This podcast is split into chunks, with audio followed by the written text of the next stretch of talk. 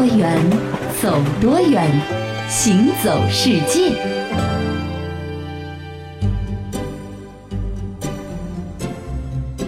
行走世界，大家好，我是一轮。各位好，我是贾云。今天脑海里出现了一个神秘的国度，神秘国土呢面积也挺狭小的，但是呢却是非常非常的干净。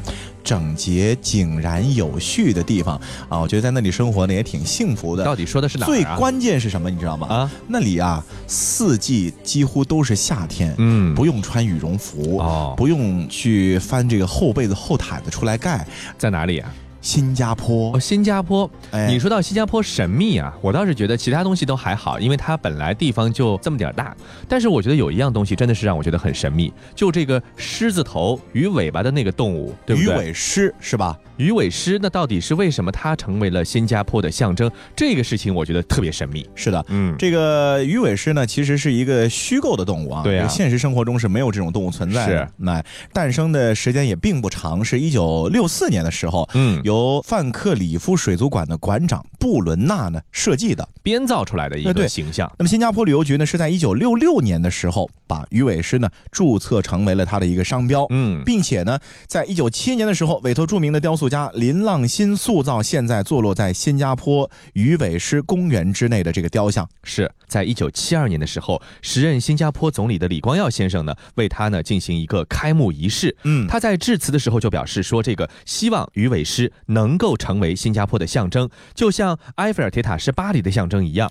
对的，其实大家不知道的是啊，新加坡的这个鱼尾狮呢，并不只有一个哦。很多人呢可能熟悉的都是在鱼尾狮公园里面那个对着海在这个喷水的那个鱼尾狮的雕像。对啊，但是其实啊，新加坡一共呢是有大大小小七座鱼尾狮。嗯，这七座鱼尾狮呢，其中的两座都位于鱼尾狮公园内，是一大一小，呃，也都是由这个雕塑家林。浪新先生呢塑造的是，其他的五座分别还在新加坡旅游局总部、圣淘沙、花博山和红帽桥。是，如果你到新加坡，一定会去看这个鱼尾狮的，对吧？嗯，它确实成为了新加坡的象征。但是我觉得还是很神秘。你说为什么不是什么狮尾鱼啊？或者说为什么不是其他的一些动物啊？偏要是鱼尾狮？对，有没有什么来历呀？这鱼尾狮的设计灵感啊，其实是源自一个新加坡历史上的传说。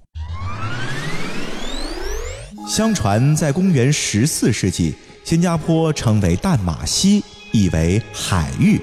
苏门答腊的佐佛士王国的王子看到遥远依稀的新加坡岛影，十分神往，决意要亲自乘船去看个究竟。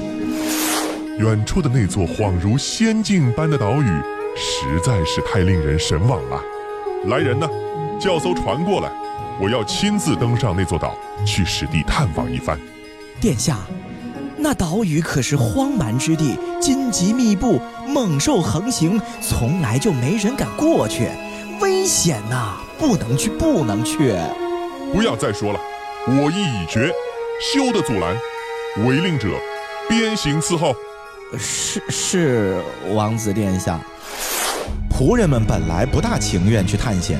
不得已，也只得陪着王子去。小船在大海上行驶，突见天气发生变化，海浪翻卷起伏，船在颠簸并一点点下沉，情况万分危险。所有人听我命令，把船上所有的重物品都扔到海里去，减轻船的压力。快快快，快点扔啊！大家拼命扔啊！我们保命要紧啊！结果东西全扔光了，只剩下众人，船仍旧没有停止下沉。大事不好了，王子！能扔的东西全扔了，可是船还是在下沉啊！怎么办？怎么办？我不会游泳啊！我们都不会游泳啊！救命啊！我们不想死啊！王子殿下，再也没有什么东西可扔了，要不我们把不重要的仆人。给扔下去，王子殿下，我上有老下有小，你千万别把我扔海里去，我我不想死，我也不能死啊，殿下。你们就放心吧，我绝对不会伤害你们的。既然如此，那只剩您头上的王冠可以扔了，殿下。什么？把王冠扔了？这可是皇室的象征啊！哎，算了算了。现在只有生命最重要，人要是死了，王冠还有什么作用啊？于是王子毅然将王冠摘下，丢到海里去。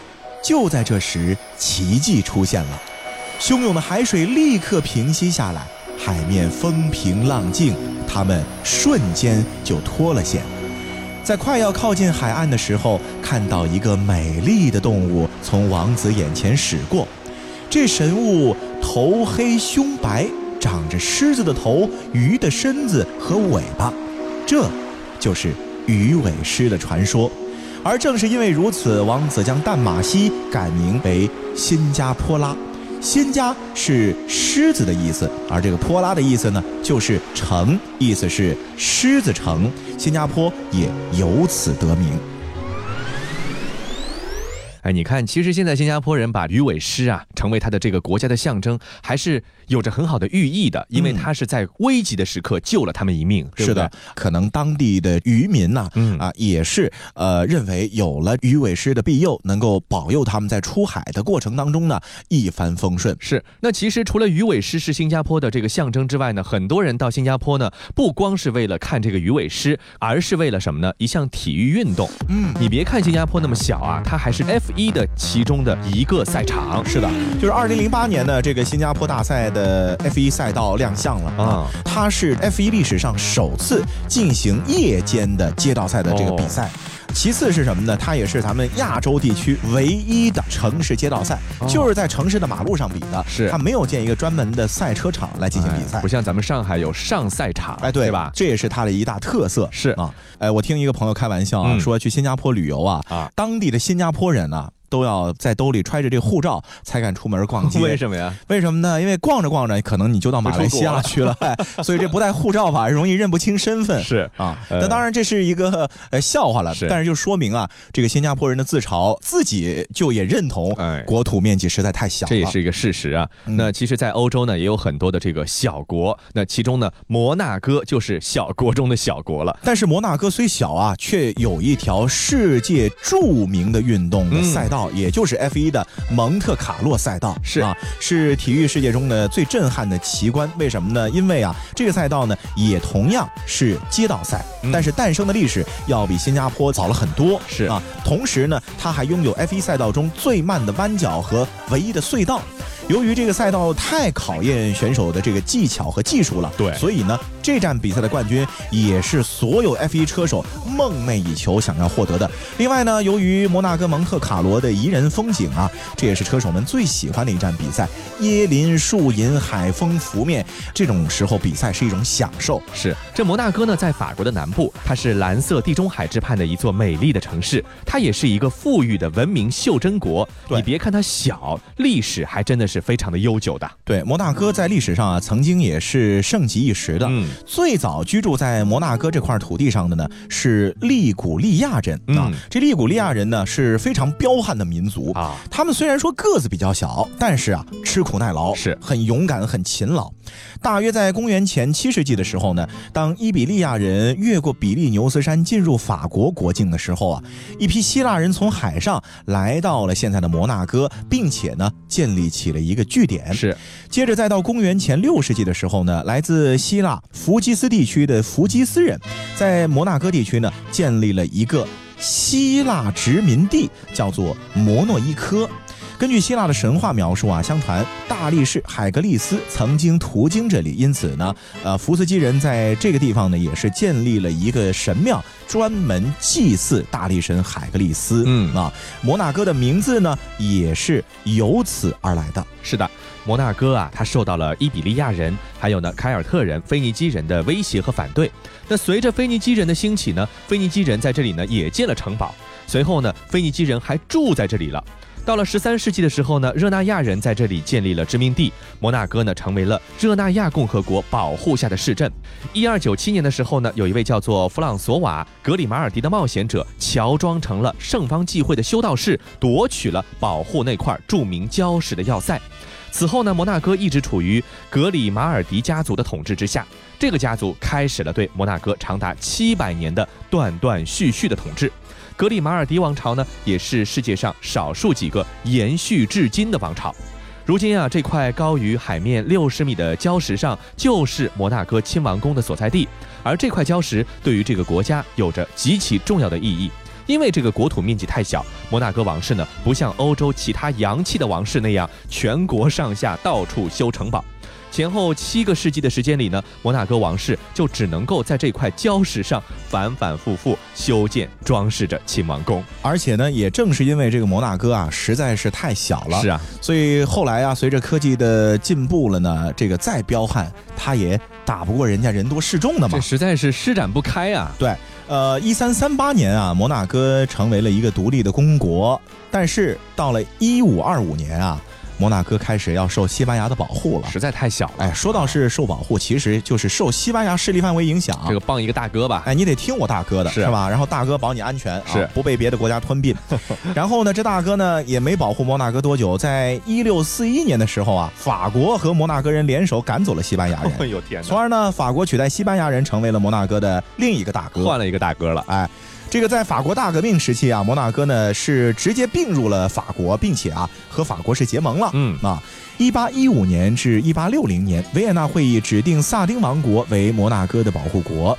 一九一八年啊，有意思了，摩纳哥和法国之间呢签订一个协议。哎，这个协议在咱们看来挺逗的，说什么呢？说如果摩纳哥王室没有子嗣继承王位的话呢，这个摩纳哥就得自动的并入到法国的领土当中。这个国家人可能真的是不够啊，皇室的这个子嗣呢也真的是不够。是，哎，不过还挺好。摩纳哥的历代君主呢，虽然说在重重重压之下，是吧？哎，但是还挺争气的。啊传宗接代这事儿呢，接得上，那一直都是有直系的子嗣的。是，但是啊，想要永远维持下去呢，可能也会有一点难度。这事情你保不齐谁，呃真的对吧？就就生不出或者生出来的，哎，没法去预测。对对对，所以说到了零二年的时候呢，法国和摩纳哥之间啊，大家重新立了一份新的条约。嗯，这个新的条约上面呢，就修改了一九一八年的一些条款了，比如说上面就写到，如果摩纳哥王室没有后裔去继承王朝的话呢，这个摩纳哥公国呢，仍然将维持一个独立国家的状态，而不是并入法国，成为法国的一个省。是再小也是一个国家嘛，嗯咱们的尊严得有啊，对是吧？但是呢，摩纳哥的军事防卫啊，仍然是法国负责的。嗯，所以说，摩纳哥全国是没有一个人参军。是觉得摩纳哥可能在上海吧，它的大小也许相当于一个区，对吧？哎这法国作为一个大国，保护一个区的这个力量还是有的，是吧？是，而且呢，两国呢，你看这个国土呢是接壤的、嗯啊，可能说的语言呢都类似，是哎，所以说呢，这天然之间形成这样的一种关系呢，也不足为奇了。是，啊呃，我听说过有一个说法，就是说你到了法国去旅游的话，一般呢都会捎带着去一下摩纳哥。嗯就好比说到了上海，你去一下东方明珠，去一下这个野生动物园一样，它成为了法国的一个景点了，就变成。而且这捎带着吧，体现你的能力。哎，比如说你去法国的话呢，你可能是属于工作还不错的，啊是吧？但是如果去摩纳哥啊，哇，那你绝对够消费能力。为什么？因为在摩纳哥有豪华的酒店，是那有豪华的 casino，、嗯，哎，这 casino 大家知道吧？就是赌场啊，哦在摩纳哥是合法的、哦啊。还有呢，他那儿啊有成千上万、数不尽的豪华游艇。哎，真是哎，可以这么说吧，摩纳哥呢其实是全世界的富豪们特别喜欢去的一个度假胜地。虽然说国家小，可是经济实力呢一点都不弱，对吧？所以贾老师，如果有一天你登陆了摩纳哥，证明你成土豪了，这个我的一个人生目标就是能够去一次摩纳哥，是吧啊？那当然啊，记住了，是摩纳哥，摩洛哥在非洲，要去到摩洛哥，那这不是同日而语了，不能啊哎，这差很多了，是这就被猎狗追着跑了。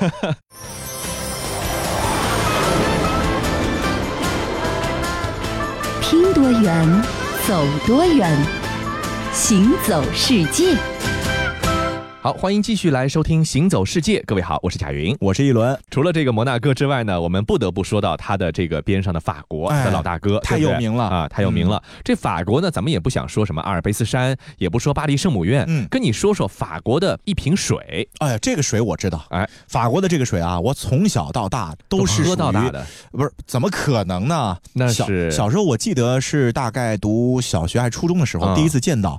我想一瓶矿泉水，第一次看到卖那么贵价钱啊！是什么东西做的，是吧？哎，这是什么东西做的呢？嗯是吧？这后来喝了一口呢，觉得，哎，好像真的感觉有点甜呢。这跟大家透露一个小秘密，这个一轮同志呢，平时没事儿呢，就好买一个这个水喝一喝，不是感觉一天精气神都不一样。我把这个水当成一种享受，关键是感觉到自己人生的这个状态不同，你知道吧？是。行了，说了这么多，其实我们刚刚跟大家来说到的呢，就是依云水啊，嗯，可以说是法国的国水了，是法国的一个代表。全世界但凡是一些这个比较高级一点的消费场所呢，一定都会见到依云这个品牌。是啊，呃，是属于比较高档的矿泉水了。没错。而依云水产自哪里呢？就产自于法国上萨瓦省北部的依云小镇。嗯，也就是说，这个水呢是因它的产地而得名的。嗯，如果你到了依云镇呢，你问任何一个人依云水的由来，他都会跟你娓娓道来啊。说这个在一七八九年的夏天，当时法国大革命呢正在如火如荼的进行，有一位贵族逃亡到了依云镇，当时他患有肾结石，喝了一段时间的依云矿泉水之后呢，这个肾结石居然奇迹般的给。排出来了啊，消失了，对不对？还有药效啊，这是。所以说呢，因为人家是贵族嘛，所以他的这个也有话语权，对吧？所以他的这个依云水的功效，依云水的这样的一个名气就由此传播开来了。是的，那么贵族一经传播的话呢，这大家肯定纷纷过去实地查看，是吧？来到依云镇寻水的人也是越来越多了啊。这其中呢，就有一个贵族察觉到了商机了。便将他最早发现泉水的地方啊，用篱笆给围起来，是别人不能用哎，然后呢，将水啊装在瓶子里面卖。哦，这个神奇的水啊，后来一直传到了法国的王宫里面啊。当时的法国的国王拿破仑三世翻开词典，将一个拉丁文单词 “evian”。其实它的拉丁文意思就是水，水把这个字呢赐给了那个小镇作为地名。嗯，那么为了保护这个来之不易的上天的馈赠，真的是吧？呃，法国政府啊还特别是立法规定说，依云水源地周边。五百公里范围之内，哇，五百公里不许存在任何人为的污染。这法国一共国土面积从这到那儿好像也不过是几百公里、上千公里，所以圈了很大一块地，就是专门为了保护依云水的水源。对，这水呢是怎么来的？你说它既有这个治疗结石的功能，还有这个一轮所说的这个有点甜味儿，对吧？它到底是怎么来的呢？因为这个依云镇它独特的地理构造呢，就成就了依云水。融自阿尔卑斯雪峰的冰川水呢，在往下流的时候呢，先要经过一个封闭的砂石过滤层，水呢流胜过这层砂石呢，长达十五年的天然过滤和冰川的沙层的矿化，就形成了依云水。你看，得有天时和地利，我明白了，等于大自然把泉水呢，给它进行一个自然界的过滤。就咱们以现在在家里装一个净水机，对吧？这是人为的。对，它这个自然，这个山，这个石头就是一个大过滤机，所以这水能不好喝？而且你说它要过滤一次十五年呢，对不对？而且啊，这个依云呢，可以说是一个和水啊关系非常紧密的小镇。嗯，在依云啊。百分之七十的财政收入全都是和这个矿泉水相关的。对，矿泉水厂的九百多名工人中呢，四分之三都是来自当地的。也就是说啊，依云镇是一个七千多人的小镇嘛，呃，至少有百分之十的居民是和依云发生着直接的关系的。对，这让我想到咱们中国贵州的这个茅台镇啊，这个出茅台酒，国酒，整个的这个镇上，大部分人都是和酒有关的。因为除了茅台酒厂，还有很多的小的酒厂，都是依靠着这个赤水河里的水才能够制出品质高档的白酒。那就证明茅台那个地方的水源一定也很棒。人家是去研究过那个地方的地形的。嗯，当时啊，因为茅台镇它的这个地理位置非常的闭塞，所以说茅台酒从这个里面运到这个最近的一个大城市遵义，再通过飞机啊、火车啊、汽车啊运出来，这是要花很长的时间，而且呢，经常会有损耗。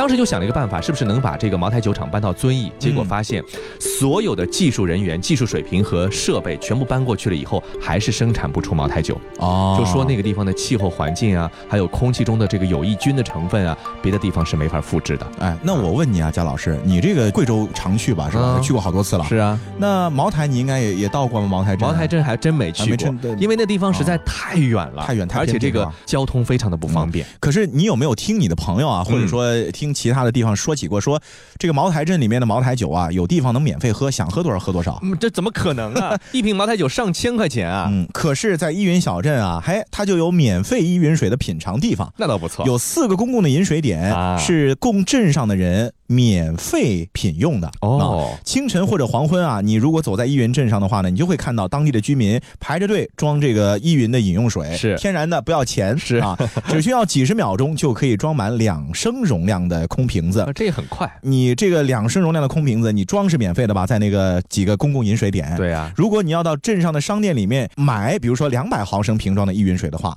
二点三欧。二点三欧那就要将近二十块钱哎，现在按汇率算，大概十十十多块钱，十呃十三块钱左右吧，哦。这个在上海买好像也差不多这个价钱，差不多这个价钱是吧它全球定价可能都差不多这么贵啊嗯。啊。所以说，据说啊，法国不是跟瑞士离得近吗？是很多瑞士人也抠门儿，虽然人家有钱啊，瑞士人抠到什么程度呢？就周末的时候啊，他开一个小时车开到依云去，然后呢灌满。一个礼拜足够喝的一瓶水，再给他驮到瑞士去，这样的话呢，就省了喝水的这个钱了。是，哎，你说这欧洲人吧，有的时候抠还真的 挺有意思的啊是这就让我想起什么呢？就是让我想起杭州不是有个虎跑泉吗？对对对对特别有名。是虎跑泉上呢也有一处泉眼，是供市民免费的去接用的。对，啊，不过你去接虎跑泉得心诚一点，嗯因为在山上你每天得爬。是你像我这种胖子就不高兴去了 啊，宁愿买一点嘛，是吧？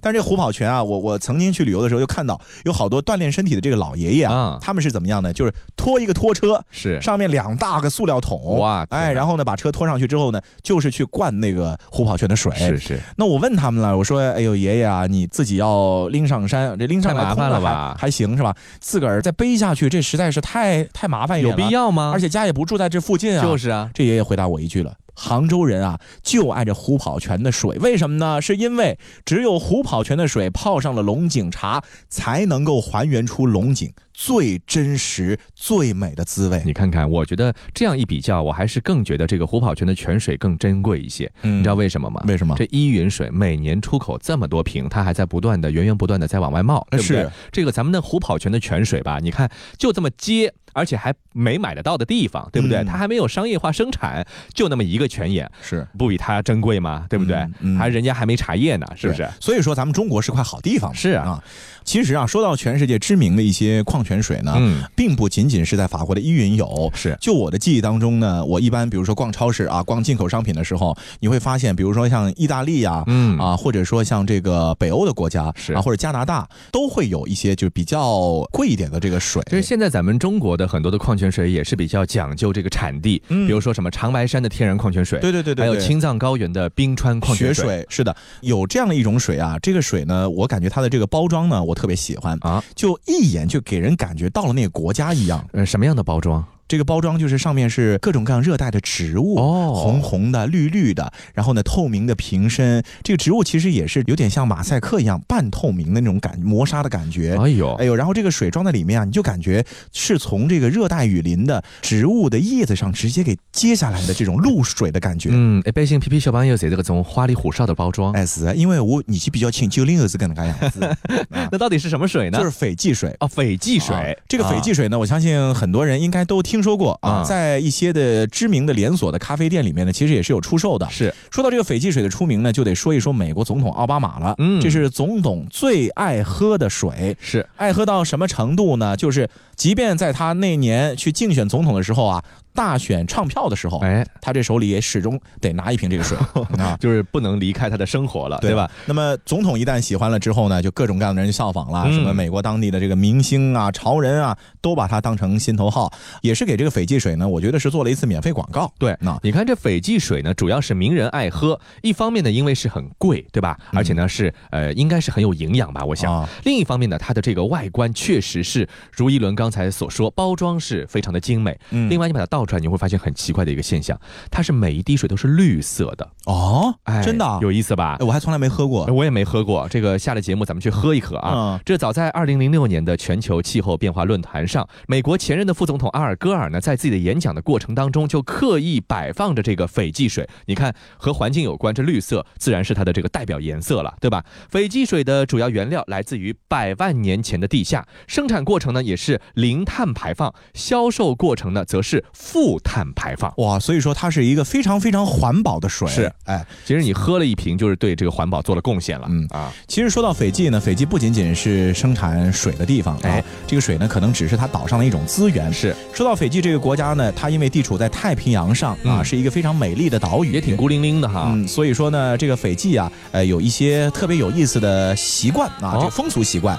如果说各位朋友有机会去斐济旅游的话啊，你会发现这个斐济和苏格兰有很多相似的地方。这两个地方离得好远啊。啊，一个北，一个南，是吧？是啊。一个欧洲，哎，一个在太平洋，是。什么联系呢？就是这两个国家的男人吧，这都不爱穿裤子，穿裙子，都穿裙子，而且斐济这穿裙子呢，这可能这直接一条裙子就套上了。哦。苏格兰男的还得穿什么袜子之类的，那个地方还比较冷，哎得包的。严实一些。嗯，没错，在斐济男人穿的这个裙子呢，有一个名字叫做 solo、哦啊，solo。不仅仅男人平时会穿着这种裙子，甚至啊，指挥交通的正儿八经的这警察叔叔们，啊哎也是穿着裙子执行公务的。是，你看啊每年的八月中旬啊，斐济会举行为期一周的红花节。嗯这个地方，你看热带，这个花花草草长得肯定很茂盛，对吧？对这个红花呢，也就是这个扶桑花，或者呢我们称的这个木槿花啊，这个是斐济的国花。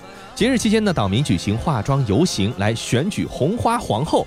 这个戴花或者穿裙子等等奇怪的另类行为呢，已经能够让你充分感受到这个岛国的风情了。而如果你飘扬在四周的人们都在高亢的歌声啊漫天起舞的时候呢，则完全带出了这个岛国悠闲逍遥的这个情调。人家的生活也没有什么压力，对不对？嗯在这个地方与世隔绝，也不会和人有什么争执争斗的。你看人家的这个幸福指数或者说生活压力一定是最小的。对这个幸福指数还反映在一个方面，啊就是斐济的审美观的问题。是的，哎，我就特别喜欢斐济，为什么呢？因为啊，斐济啊，它的这个审美啊，也跟咱们唐朝的时候类似、哦啊，以肥胖为也美，为自己呢找到了一条出路。哎，找到了一条生路。其实也和斐济的地理环境有关系，啊为什么呢？因为斐济曾经是一个孤岛嘛，所以说呢，和外界的这个联系啊，随着越来越发达之后的联系紧密呢，那么各种各样的高热量的垃圾食品也就全过去了、哦啊，全球经济了嘛。嗯，那么这个太平洋岛国啊，为了祈祷成功和幸运的话呢，就有这个赠送食物的习惯，可能就是老百姓之间平时也喜欢把这个外国进口食物送来送去的这。是今天送你一瓶奶酪，明天送你一个薯片，是哎之类的东西啊，切鸭，哎是的，反正这个食物嘛，大家觉得只要吃进去对身体没害处，好吃就口感就行了嘛。只要大家都胖了。再加上呢，斐济相对来说啊，这整体国民的这教育水平不是太高，嗯啊，呃，因为喜欢旅游，这旅游的地方呢，一般这环境好，大家没心思读书，你知道吗？啊，所以说呢，斐济的人口啊，肥胖的比例很高，是甚至可能都超过了美国了，嗯啊。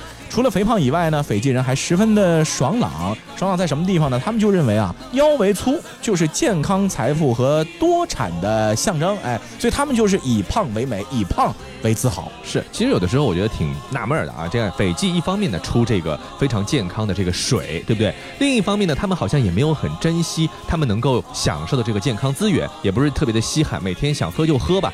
可是呢，他们在吃这些垃圾食品、高能量食品的同时呢，有的时候也以丧失健康为代价了。是所以我觉得这个斐济人是不是得有人去跟他们好好说一说？哎，这个水可以多喝点，这垃圾食品就少吃一点吧要。么就请您过去教育一下，正好您这英文还可以，多带点这个斐济水。回来。去的时候别忘了啊，这个穿点裙子去 薯片，穿裙子去，别穿裤子去，不然人家当你是怪物呢。对，然后得吃胖一点才能去，啊是吧？？